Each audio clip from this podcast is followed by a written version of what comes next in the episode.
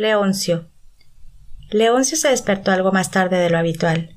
Había pasado mala noche. El día anterior había recibido una llamada de la residencia donde cuidaban de su querida Emi.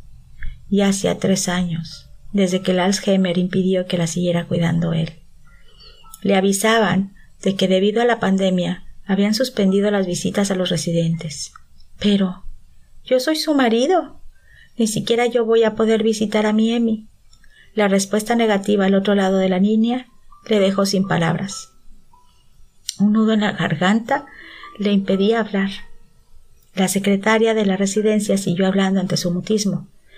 Le explicaban que, tomaba que tomaban esas medidas por el bien de todos, que eran necesarias, pero que en cuanto se desconvocara el confinamiento, le avisarían para que volviera a ir.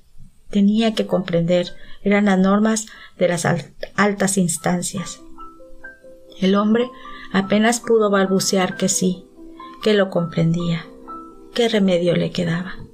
Pero el nudo se le iba bajando hacia el corazón. ¿Qué sería de su Emi sin sus visitas diarias? ¿Quién le atusaría el pelo? ¿Quién le daría la merienda mientras le preguntaba si se encontraba bien? No echaría ella de menos los versos que le recitaba al oído aquellos que escribió para ella cuando él estudiaba derecho y ella iba a una academia de secretariado bilingüe. Dios, cuánto tiempo había pasado. Pero Leoncio seguía enamorado y por eso mantenía la esperanza de que al escuchar aquellos versos algún día, alguna tarde, le reconociera, aunque solo fuera por unos momentos. Era su gran ilusión. Pasaron muchos días, pasaron meses, y el hombre se desesperaba. ¿Cuándo acabaría aquello? Paseaba sin rumbo fijo, para muchas tardes encontrarse a las puertas de la residencia y mirando hacia los ventanales intentar ver su figura. A veces esperaba que saliera alguna de las enfermeras y les preguntaba por ella. Siempre le decían que no se preocupara, que Emi estaba bien, y él siempre respondía Pero pregunta por mí. Casi nunca había respuesta. La mayoría de las veces la interrogada ladeaba la cabeza con una sonrisa misericordia asomando a sus labios, mientras le repetía que estuviera tranquilo, que ella estaba bien. Así pasó mucho tiempo. A Leoncio se le hacía larguísimo. A veces se decía a sí mismo que aquello era un sueño del que al día siguiente despertaría. Otras cogía los álbumes antiguos y se recreaba mirando las fotos de los dos, las fotos de novios, las de cuando terminó la carrera con su birrete, las de la boda. Qué guapa estaba Emi. De vez en cuando sonaba el teléfono y alguno de los hijos le preguntaba qué tal estaba. Y le animaba diciendo que ya quedaba menos pero él callaba que se encontraba muy solo y que a veces las lágrimas se le escapaban. Cada día era más sentimental. No lo podía evitar. De pronto un día sonó el teléfono y como era temprano se extrañó. Sus hijos no solían llamar tan pronto. Al descolgar escuchó la voz de la secretaria de la residencia y su corazón dio un brinco. ¿Cómo estaba Emi? ¿Le había pasado algo? La voz del otro lado de la línea le tranquilizó.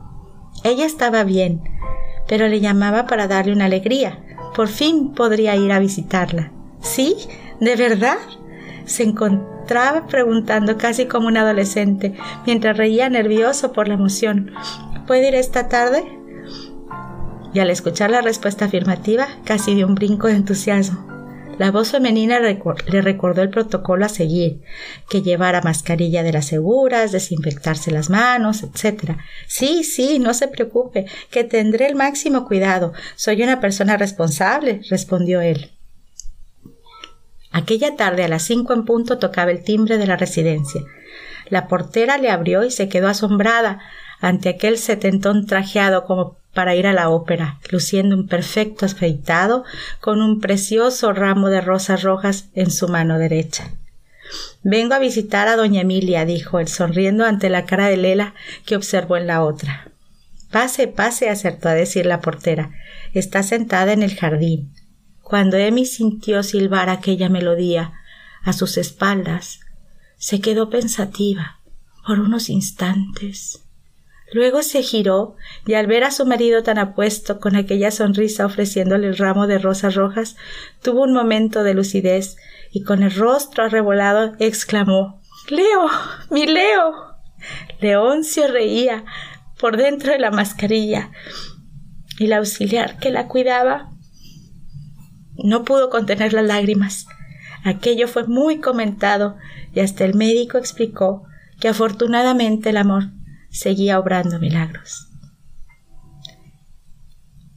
Este cuento es original escrito por María Luisa López.